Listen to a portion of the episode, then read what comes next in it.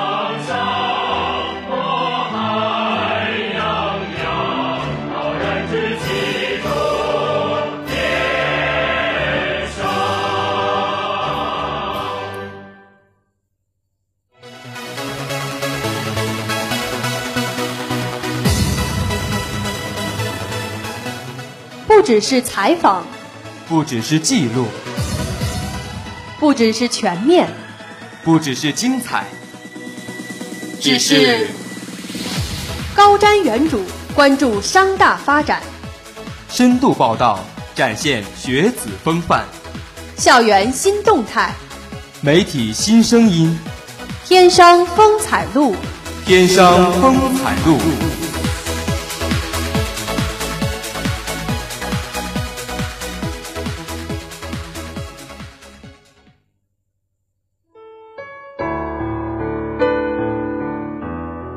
个人的故事都是一本书，我们都是有故事的人。风采直播间，用声音记录故事。风采直播间，用感动封存永恒。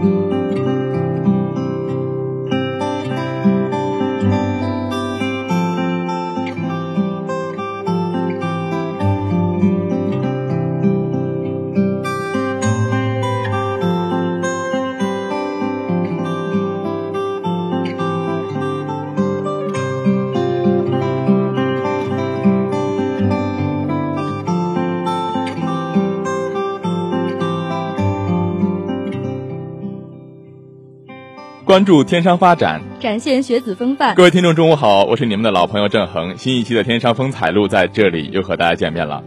我是你们的老朋友望舒。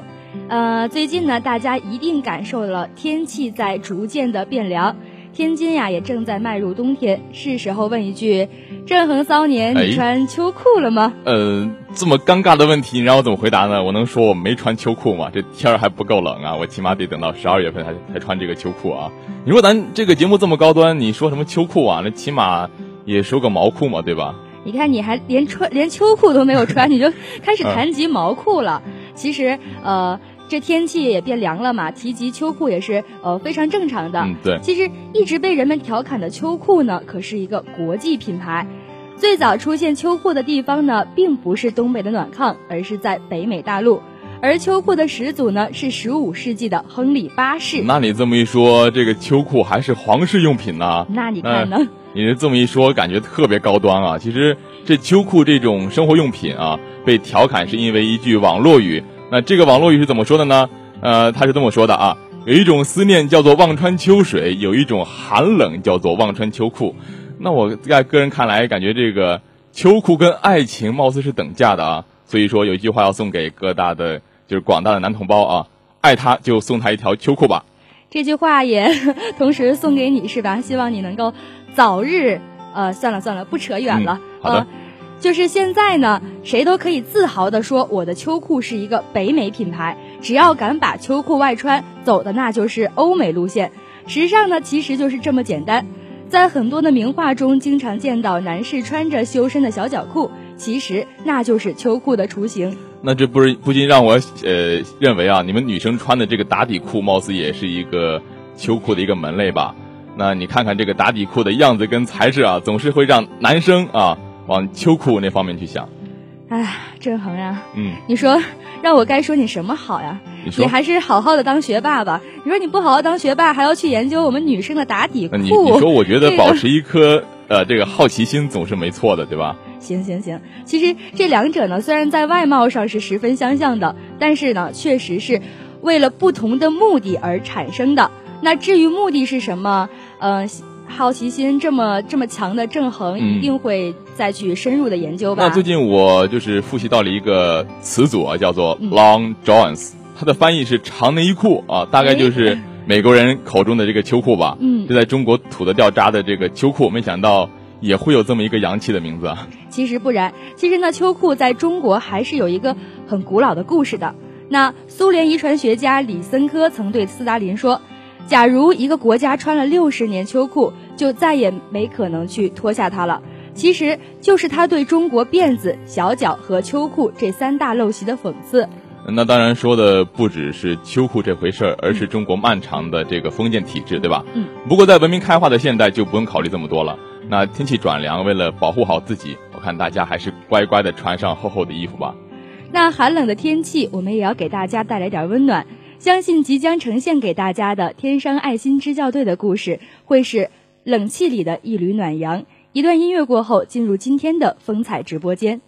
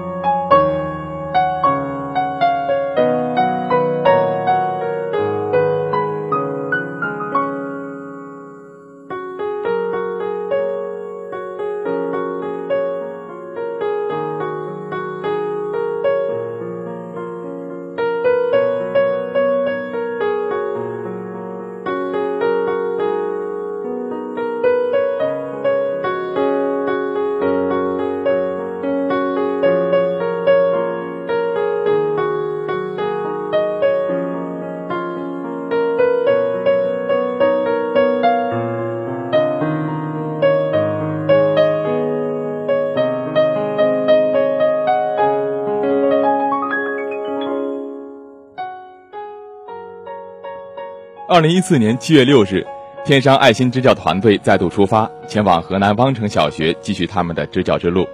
今年已经是天商爱心支教队驻扎汪城的第三个年头，也将是最后一个年头。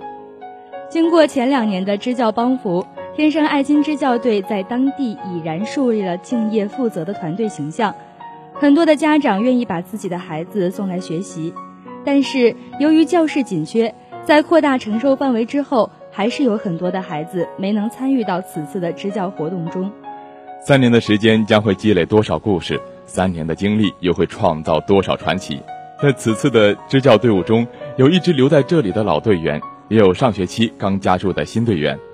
他们对于这次的离别支教，定会有着不一样的感受。在临行之前，有老队员对新队员的细心叮嘱，有新队员对未知情况的憧憬与不安。有团队内部的友谊与团结，在支教途中，故事情节在不断转变，而在结束之后，所有人的心都留在了那十天。支教生活只有十天，但是为此而做的准备却有几个月。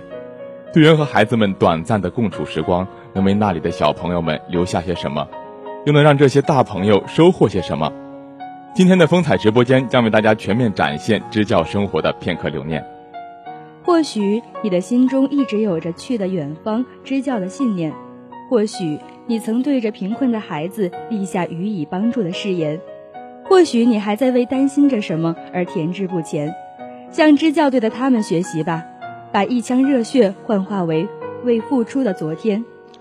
那是一张冰冷坚硬的课桌，也是他们每天疲惫之后向往的床。那是一眼满是污染的水井，也是他们日常生活的供应；那是一条曲折漫长的山路，也是每天下午护送孩子回家的路途。二十几名队员们挤在几十平米的两间教室中，用着露天的洗澡堂，吃着自己做的饭，却有着前所未有的欢乐与纯净。说起这些艰苦困难的时候，他们都是笑着的，让我们也是笑着的。慢慢的。他们将对待孩子的纯真和无虑带到了生活中，也在感染着身边的每一个人。脑海中那段日子里又发生了什么？就在今天，和我们一起走进风采直播间，感受天商爱心支教队生活的点滴回忆。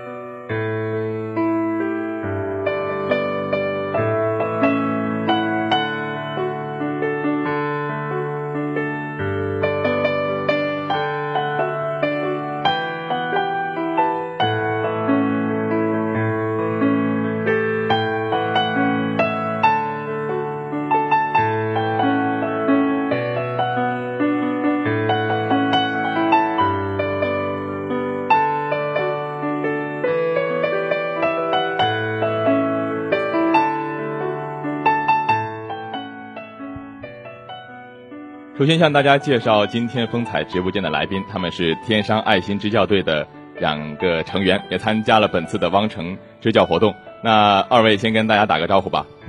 呃，大家好，我是天山爱心支教队的王超，然后是本次支教活动的地理课老师。嗯，大家好，我是本次第六期队员王一飞，在本次的活动中担任的是音乐老师的职务。嗯，那两位都是第一次参加这个支教活动。那也是第一次啊，和这么多人来到这么远的地方去进行支教。那在出发之前，你们是有怎么就是怎么样一个心理感受呢？呃，因为我们本期的大部分队员都是第一次参加这样的支教活动嘛，第一次是吧？对对对，所以刚出发前，大家的心情都是很激动的，然后很憧憬，不知道有什么样的生活在等着我们。但是。与此同时，然后也会有一些担心吧，因为也都是我们也不是说之前经过特别专业的培训，然后只是我们队里的培训，然后很害怕说没法给孩子们带来很很很有质量的一个课程也好，或者是害怕孩子们不是特别的配合，也会有这样的担心。嗯，没错。那阿飞，嗯，像我的话，可能因为毕竟是大一刚进队，然后年龄小一点，更多的是对这个活动的一种。憧憬、激动，然后多余了其他的一些顾虑，比如说出行真的会有安全方面的问题，倒是家人方面会特别的担心。然后另外一方面可能就是孩子吧，感觉毕竟自己从来没有参加过这样的活动，经验也没那么多，对，怕自己真的做错了什么或者做不到位，然后会辜负了孩子。嗯，我想就是我们这么多的队员吧。那咱们都是待在城市里面，待在这个学校校园里面，那很少去接触，比如说呃农村这样，比如说山区这样的环境。那么就是，呃，你们队员去这个汪城支教之后，有没有出现什么不适应啊、身体不适的这种情况？有没有？哦，这个倒是还好，因为之前队里面也做过这方面的计划和一些给我们之前打了预防针，大家去的准备的还是都比较充分的吧，不管是日常的一些常备药品，还是大家一些饮食上的注意，都会有一些这方面的考虑。所以做了非常充分的准备，对吧？对对，所以大家去了还没有特别大的身体不适，然后也没有影响正常的教学活动。嗯，那我们都知道这个支教时间的只有十天的时间，像比较短，也不是特别长。但是我们都知道，你们为这次准准就是这次行动吧，准备了特别长的时间。那你们就是具体准备了哪些东西呢？嗯，像刚才那个超超也有提到，一方面是有药品上边，这个肯定要是一些应急的一些东西。然后还有就是当地毕竟是山村。然后蚊虫会比较多，然后也算是带了大量的驱蚊剂还有驱虫剂去。除了在生活上面呢，然后就是在教学课程上面算是比较重要的。这个从入队开始，然后每一周都会有一些固定的开会的时间，然后大家一般就是坐在一起试讲一下自己的课程，然后彼此挑一下毛病，有则改之，无则加勉。然后另外就是队员心理上吧，因为。毕竟有前期这些老队员们的良好铺垫，所以说可能会把当地的环境，然后会给我们描述的更加糟一点，然后让心里边的准备更多。这样等到我们真的去的时候，就会发现其实还是挺好的。嗯，比如说你们呃，其实呃，在汪城支教那么几年，对当地的这个环境也是非常的熟悉了，对吧？对。嗯，那就是你们在汪城是如何解决这个伙食的问题呢？因为在这个比较偏远的地方，对吧？那当地可能这个呃食宿环境并不是那么好，那你们是怎么解决这个问题的？啊，伙食嘛，因为大家都要吃饭嘛，每天，因为队里面有几个，我们这次非常幸运吧，队里面有两个大厨，然后会做饭，然后平常有专门的同学负责生活采购，到当地的镇上嘛，然后去买一些食材，然后他们会负责每次都会安排每一天有不同的队员要来做饭。那这样到当地的镇上是类似于赶集那样的一种形式吗？呃，也算是吧，因为当地比较偏远嘛，他们买一些比较常备的生活用品都要去镇上，就是挺远的地方。那你们这一次就是，比如去一趟要花多长的时间呢？呃，因为平常去我们可能是因为很远嘛，步行可能时间有点来不及，所以都会坐一些当地的一些小公交啊，或者是一些当地有专门有人跑这方面的业务，所以我们大概去一趟的话，坐车应该是十五分钟到二十分钟的样子。那看来二位对这个当地的环境真是非常的熟悉啊！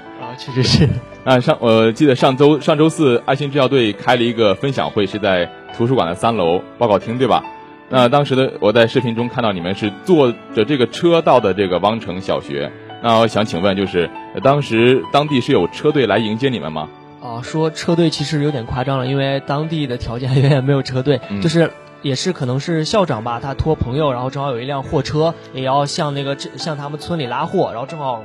遇到了我们可以搭我们一程，然后因为我们人员很多嘛，他能搭的人数也有限，所以我们让女队员都坐在了车里面，然后我们男生就跟那些货物一起在后面，然后也比较有趣吧，因为当地的那个路比较起伏，有上坡有下坡，比较颠簸。对，然后师傅可能开的比较熟，又开的很快，然后我们一开始还很享受，觉得哎坐第一次坐在后面觉得挺有意思的，但是后来会发现其实挺吓人的，因为有那种坐过山车的感觉，时时上时下的，还是蛮危险的。是是，对。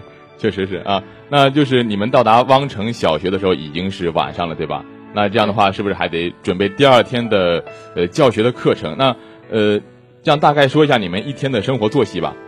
像一天的生活作息，其实还可以算是蛮规律的。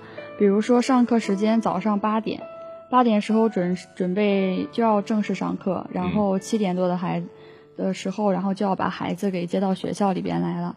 然后另外一个就是接水，像河南今年大旱，然后也都是比较大的一个情况。然后像有时候真的是水不够用了，中午送完孩子之后，然后那个男生然后发现水不够了，真的要马上去接，然后就四个男生赶快掂着桶，大桶小桶一起赶快去。啊，只有只有男生去打水吗？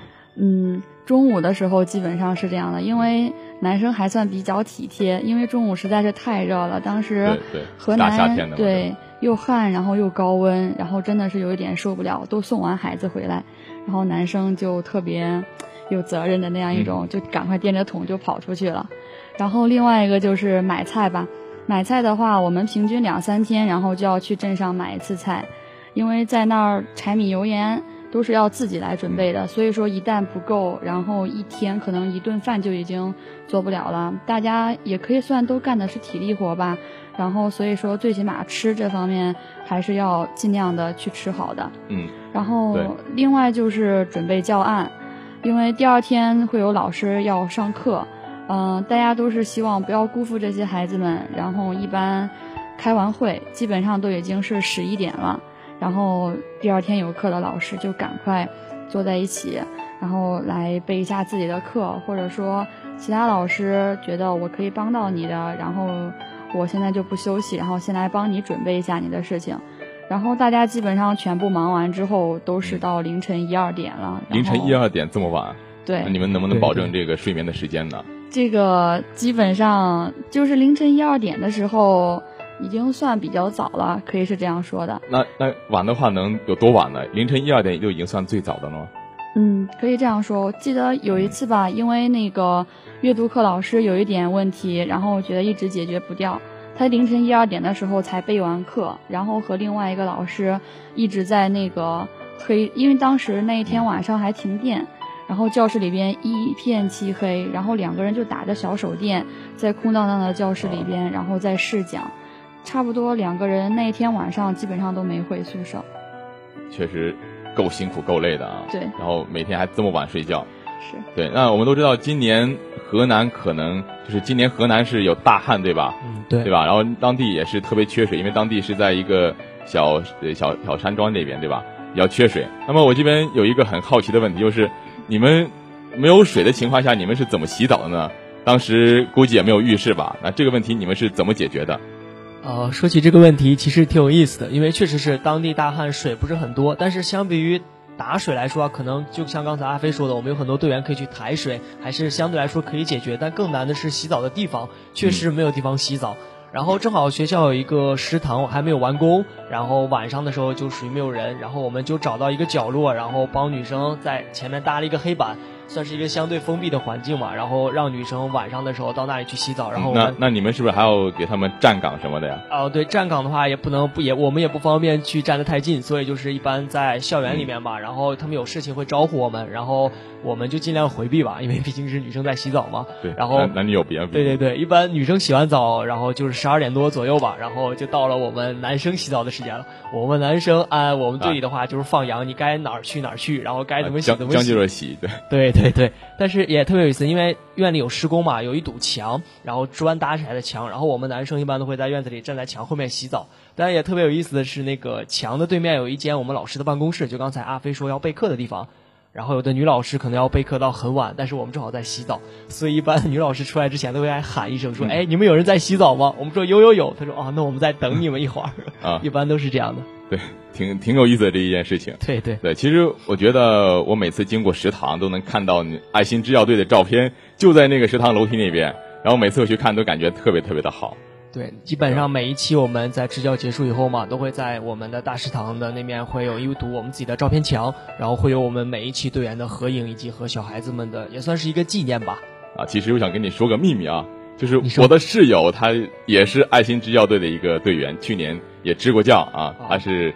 我们亲爱的灿哥啊！哦，对对，你们应该很熟吧？对吧？很熟很熟。对他每次都在宿舍里说这个爱心支教队的这个事情，然后上次还给我发了一个爱心支教队的卡贴，感觉相当不错，相当好啊。那其实我感觉我我这跟爱心制药队的渊源其实挺深的。呃，像我室友就是爱心制药队的，然后还有我的朋友好多都是也是支教队的。像我一个朋友在厦门理工大学，他是厦门理工大学的支教队的成员，然后他们的事迹也登上了当地的那个电视台。还有我有一个朋友，他也是今年跟你们一届的，也是爱心制药队的。然后还有我一个朋友，去年也报了这个爱心制药队，然后但是没有被录用。我想知道，爱心支教队就是这个是本着一个什么原则去选人的呢？啊，其实选人的话，因为首先是人数的限制嘛，因为每一年很遗憾，我们因为队伍的限制，只能去十十个人左右的小伙伴。然后每年选人，其实一开始大家的出发点都很重要，就是要有一颗公益的心，希望为。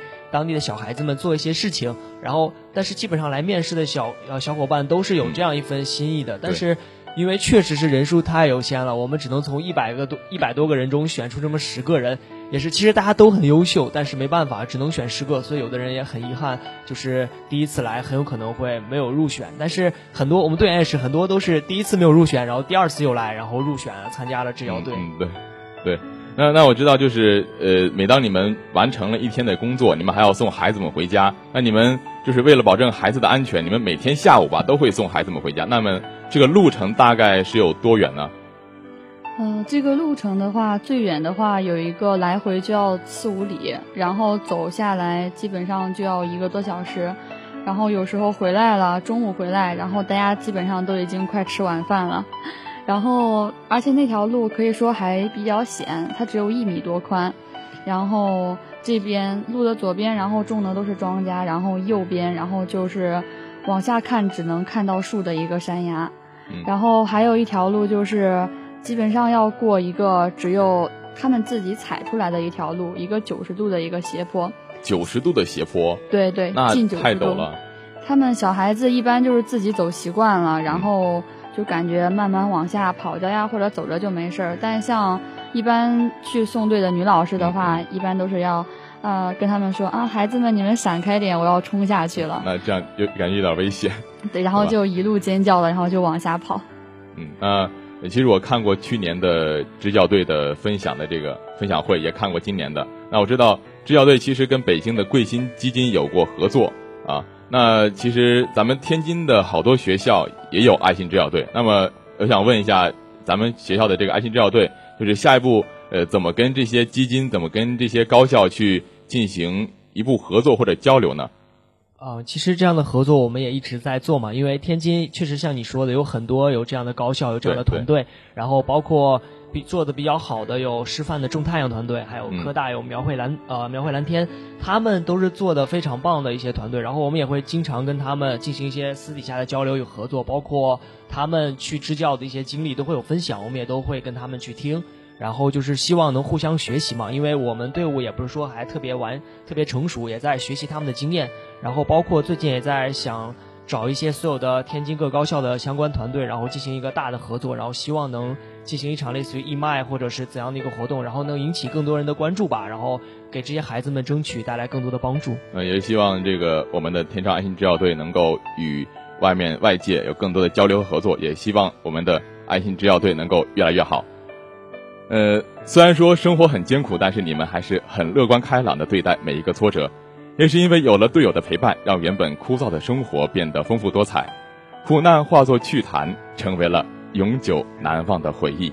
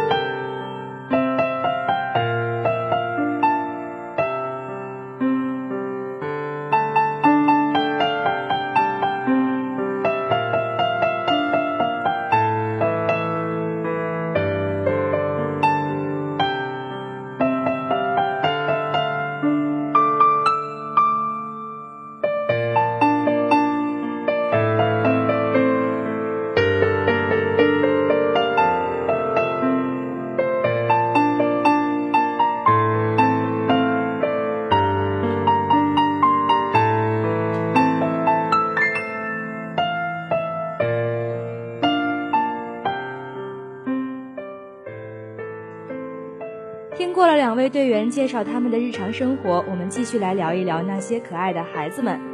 那现在呢，也正是小孩子们顽皮多动的时候，想必两位老师的课上都会出现一个甚至几个调皮的孩子。那你们是用什么方式让他们安静下来的呢？呃，的确是像你说的那样，上课因为小孩子嘛都很活泼好动，所以说课堂纪律是很难去前一开始很难保证的。然后我们只能一开始说觉得课堂乱的话，会说，哎，小朋友们大家都安静，或者是大家都听我讲。但是这样很难很快的把小孩子的注意力吸引过来嘛。然后后来我们想到了老队员跟我们分享的一个方法，因为之前他们都是给小朋友有规定的，说喊一二三的口号，喊一呢就让大家不说话，喊二呢就让大家都把手背后，喊三呢就把手都。呃，直直的放在桌子上，这样大家都很规矩。然后小孩子们可能都喜欢这种这种口号吧，你喊什么，他们都会争相的去做，比谁做的又快又好。所以后来，当我们发现纪律乱的时候，喊一，大家就会立马都安静，然后就发现这个方法很好，所以就一直用到了现在。嗯，的确，这些方法的确是呃挺有意思的。那在这个过程中呢，我相信再毛躁的性子也会嗯变得稍有耐心一些。那在这次的学生当中，我们了解到还有一个初中的女生，那她与其他低年级的小朋友肯定是很不一样的。那你们又是如何处理和她的关系呢？那她在这其中又有哪些改变呢？嗯，像这个女生她是初一的，然后比起来她同班的那些大班的孩子来说，不论是年龄上还是年级上，然后都要大一点。所以说，她比他们懂的东西，或者说知识上面也是要多的。嗯。但是像我们去教的东西，然后因为是带趣味的比较多，然后就是希望他们能够普遍接受。所以说，必定还有东西他是有他不懂的，然后他就会特别的虚心的去请教啊，然后去跟大家去学习。嗯。而且感觉可能他本身可能从这次活动中更多的学会了去承担一些东西。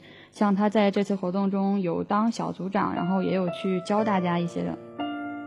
嗯，相信你们这次的到访对他来说也不仅仅是呃丰富了一些基础的知识，或者说是开阔了对外面的眼界啊，也同时是对他在其他方面都是有所锻炼的。那你们都是第一次和这么多的小孩子生活在一起，呃，与孩子相处有什么感受呢？呃，和小孩子们相处十天下来，最直观的感受就是真的很开心，感觉自己又年轻了好多。因为他们真的是很天真、很活泼的那一种，然后你会被他们那种干净与纯洁感染到，感觉自己也会有那种简单的快乐那种感觉，感觉就是那种很久违的感觉，感觉自己随着自己年龄的增长嘛，很久没有这么开心过了。而且我还很惊叹的一件事情就是，他们真的非常的懂事，而且据我们队员自己私底下的了解吧，这些小孩子大多数都会做饭。可以给父母做饭，他们只有十岁，还有不到十岁的小孩子们都已经会做饭了，非常的厉害，而且真的很厉害。对对对，在刚来看老师们在布置宿舍、布置课呃教室，他们会帮我们搬东西，会主动帮我们分担，然后觉得我们很沉，说老师我来帮你吧，就真的会觉得他们真的是很懂事、很可爱，然后会觉得从他们身上其实有很多值得我们现在还需要学习的地方。嗯，真的是应了那句“穷人的孩子早当家”，是吧？那对，嗯，其实有些时候，往往你觉得这么小的孩子，可能还有很多事情都是不可能想到的，甚至他们是不懂的。但是，一旦他们做的是非常懂事儿的话，就会感到也是非常的惊喜。那呃，孩子们平时都叫你们哥哥姐姐，而不是老师，也看得出来你们与孩子之间的关系是非常好的。呃，是不是也经常会收到他们的小礼物呢？嗯，感觉这个还是挺经常的。孩子们毕竟比较小，然后他们只要觉得好的东西都会拿给你。然后像有时候夏天嘛，然后他们那儿会有很多西瓜，然后有时候就会把他们已经送回家了，然后就会看到有两个小女生，然后就在后边一直跑着，特别大声的喊：“老师，老师！”然后你先别走，我这儿有西瓜，你先吃一点儿，然后剩下的给其他的老师带回去。然后当然像队里边也会有这样的规定。然后是不能够接受他们的礼物的，我们毕竟是来这里支教的，呃，可是有时候真的是小孩子的那个盛情真的是很难去，然后接住了，就是就把他们一把给抱在怀里，然后就说，嗯，谢谢你，老师，谢谢你了。然后还有就是像他们都会自己家里边有种葡萄，嗯，然后像但是这个季节的话，我们当时去的时候，葡萄并不是说特别的熟，然后像他们中午。在门口的时候，然后就会塞给老师，说：“老师，我专门从家里边拿的葡萄给你。”然后老师就放一个嘴里，放一个在嘴里，然后吃了之后其实真的是特别酸，但是老师还是会笑着说：“嗯，真好吃，谢谢你。”我相信这个葡萄。呃，可能也是酸在嘴里，但是甜在心里。这个味道，相信你们也会一直留在心中的。呃，像这个假期，呃，我也是去小学当补习班的老师。然后，当那些小孩给你一点吃的的时候，就是感觉他不是在给你吃的，他是在回报你的那份付出。对，心里面真的特别甜，而且。满足感、成就感也特别大。是的，那这次支教呢，也是在汪城小学的最后一次了。也就是说，你们之后可能也就没有这个机会再和这些孩子相见了。那在回家之前，心里的感受是如何的呢？呃，回家之前嘛，大家都是因为真的十天有很多的感情，就会很不舍吧，然后很舍不得这些小孩子们，然后而且小孩子们真的会让你很感动，他会知道你快走了，会给你写信。然后还会大早上我们走之前，我们跟他们说我们下午才走，但是他们知道我们可能早上要走。我们五点钟起床的时候，他们早上五点钟就守在大门口了。然后看到那一幕，真的是眼睛都湿润了吧？觉得他们真的是又可爱又懂事，真的会很感动。但是我们也有这样一个想法，就是因为我们短短的十天，可能跟他们带来的真的。不是特别的多，也不希望因为这十天对他们有特别大的心理上的影响，不希望他们对我们产生特别大的依赖，只是希望他们能记住我们教他们的简单的知识就够了。所以也是，我们也希望能处理好和他们的关系，不希望在我们走的时候这段空白期让他们对我们产生特别大依赖或者影响他们日常的生活。嗯，其实这个画面。在我的脑海当中就特别的温馨，可能是平时看呃这一类的节目电视节目看的特别多，但事实上，当这种事情真的发生在身边的时候，肯定有特别特别多的感触。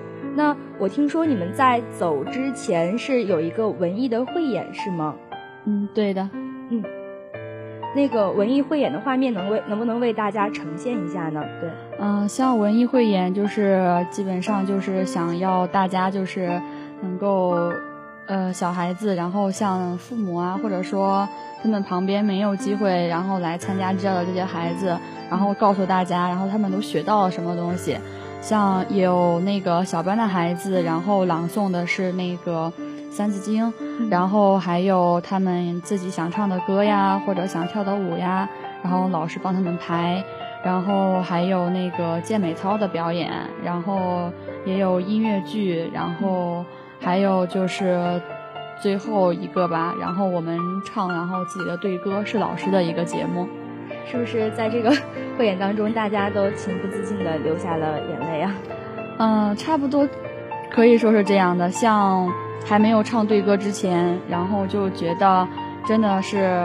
没有到说自恋的那一分钟，然后都不愿意去哭。嗯，但是真的唱到对歌的时候，因为当时对歌是完全根据我们在那的情景，然后自己给改编的歌词，其实就是对这几天的一个呃回忆或者是总数，是吧？是的。然后当时大家唱到的时候，真的是一字一句都唱到了心坎里边。然后像女老师一般就是会。情绪更加脆弱一点，然后就是都唱的时候都已经一个个都是哭成了泪人儿，然后小孩子吧，然后一开始他就会很单纯嘛，然后感觉一个节目嘛就要开心一点，对，都是笑着的。但是当真的结束了之后，然后他们就意识到了，老师们一哭，然后就感觉是的，我们要说再见了，对，然后大家就抱着就是哭成了一团。对，也许这只是你们生命当中的一个美好瞬间，但是他对呃你们的这个教过的这些孩子们，或者是呃对这些家长来说，都是值得用一生去回忆的精彩瞬间。我觉得，嗯，那在这次支教生活结束之后，呃，感没感觉到自己有什么变化？对。变化其实特别明显嘛，包括我们后来开那个总结会，大家都各自说了自己的感触嘛，就是真的是每个人都有很大的感想，有的不同，也会有思想上的转变吧。首先，之前在支教之前，我们可能听说过那边有多困难、多多落后，但是只有你真正去了以后，你才能感受得到他们当时的那个地方，呃，师资力量的匮乏，以及他们当时真的非常小孩子们对知识的渴望，真的会让你有很大的感触，而且。我们之前嘛，因为短期支教其实是一个相对来说也有一方面的争议吧，大家会觉得短期支教可能给孩子们带去的并不是特别多，反而还会给孩子带来一部分不好的影响。对，因为会有一个离别的过程。对对对，可能会觉得对小孩子伤害还反而还还会有一部分。但是我们自己的队员亲身经历以后，就会发现其实这种东西是可以有，包括我们之前说的，只要不让孩子产生特别大的依赖，其实是可以。进行一部分的避免，对对对，而且更多的我发现小孩子们真的会学到很多东西，他可能不记得你以后叫什么名字，也不记得说你给他教过什么东西，但他遇到一些知识的时候，他会发现哦，以前有的人有的老师给我讲过这个方法，我可以解决它，然后还会记得 A B C，记得很多东西，我觉得这就够了，这也就是我们短期支教的意义，不求让他们学到特别的东西，只要学到一点有用的，我觉得就很满足了。而且日后他们也一定能够想到。嗯，可能他们真的不知道你们叫什么，但是他们真的知道自己在小的时候受到过这样的帮助，受到过这样的关爱。对，是这样。对，他会对这个未来，或者是对这个现在的当下，都充满着希望和好奇。对，那我想不管怎么样吧，这个过程呢，嗯，大家可能都在成长，也学会了去坚持，甚至你的责任感也是会不断的加强的。就像我们广播台人也有一句名言，叫做“如果爱，请深爱，选择爱，坚持爱”。那也把这句话送给你，希望你们能够将这份爱传递到更远的地方，希望你们能够呃将这个公益的事业去呃坚持下去。那阿飞在这其中你有什么变化吗？啊，感觉自己可能相对于呃他们这些大三然后或者大二的学长学姐来说。毕竟是自己大一的时候就刚进队，然后可能在这个支教生活中吧，然后就感觉，嗯，虽然说年龄小，但是也开始懂得，然后我也要去承担一些东西，不能说因为我小，然后大家什么都要去照顾到我。本来支教生活当时可以说是有一点苦的，我就感觉在这么苦的条件下，如果大家还要再去分担一部分精力去照顾到你的话，真的是有一点。嗯，比较不尽，对，感觉好像是拖累了整个团队一样，是吗？对，是的。然后等到整个支教生活都结束之后吧，然后回到家里边之后，然后家人也会说，啊，感觉真的是有那个成长的东西在里面，然后真的是因为经历，然后所以懂得，然后懂得，然后该去怎么去尽到自己的那样一份责任。然后，另外就是可能在城市里边生活的时间比较长，或者说平时接触的世界也算是花花世界吧，然后比较丰富，或者是对，嗯，对。然后你真的想象不到还会有那样的地方，然后真的是那些那里的人，然后还是特别的淳朴，特别的单纯，就是笑起来就会让你感觉整个世界都特别的干净。嗯，真的还有那样一片纯净的土地，然后在等着你。可能在这个成，在这个呃支教的整个过程当中，嗯，你可能会感觉到，嗯，自己对现在所拥有的一切都是更加的珍惜了，因为你现在所得到的一切都是他们多么多么就是想要去拥有的，或者是他们用一生去争取到的生活。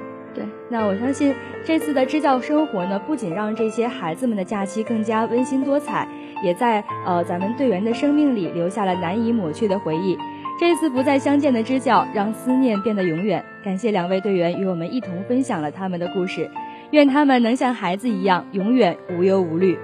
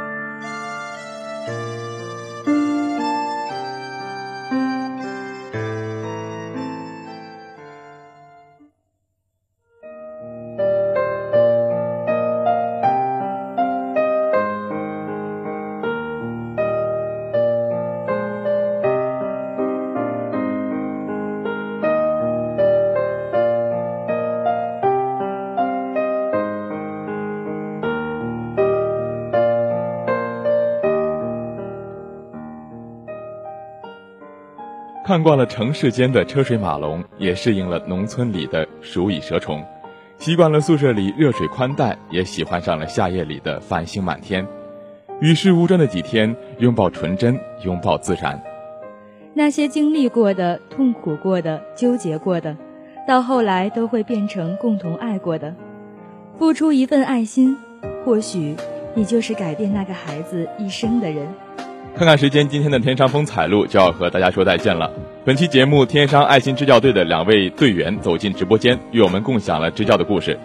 如果你对本期的天商风采录有什么意见或者建议，请拨打广播台热线电话二六六六九五零七二六六六九五零七，或者关注我们的微信平台天津商业大学广播台和新浪微博天商之声 Talk Radio，我们期待你的参与。今天的天气十二到十九摄氏度，晴。下午的体育天地将为大家带来精彩体坛赛事，敬请收听。最后，播音郑恒、望舒代表记者导播王新雷，节目监制任小娇，感谢大家的收听，我们下期再见。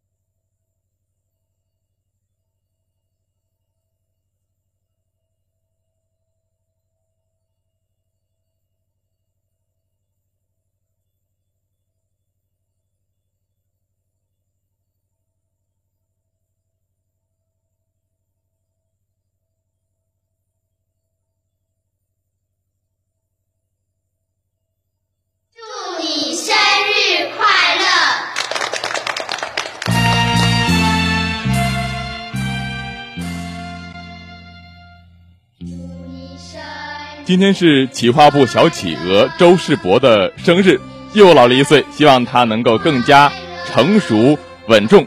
祝周世博生日快乐！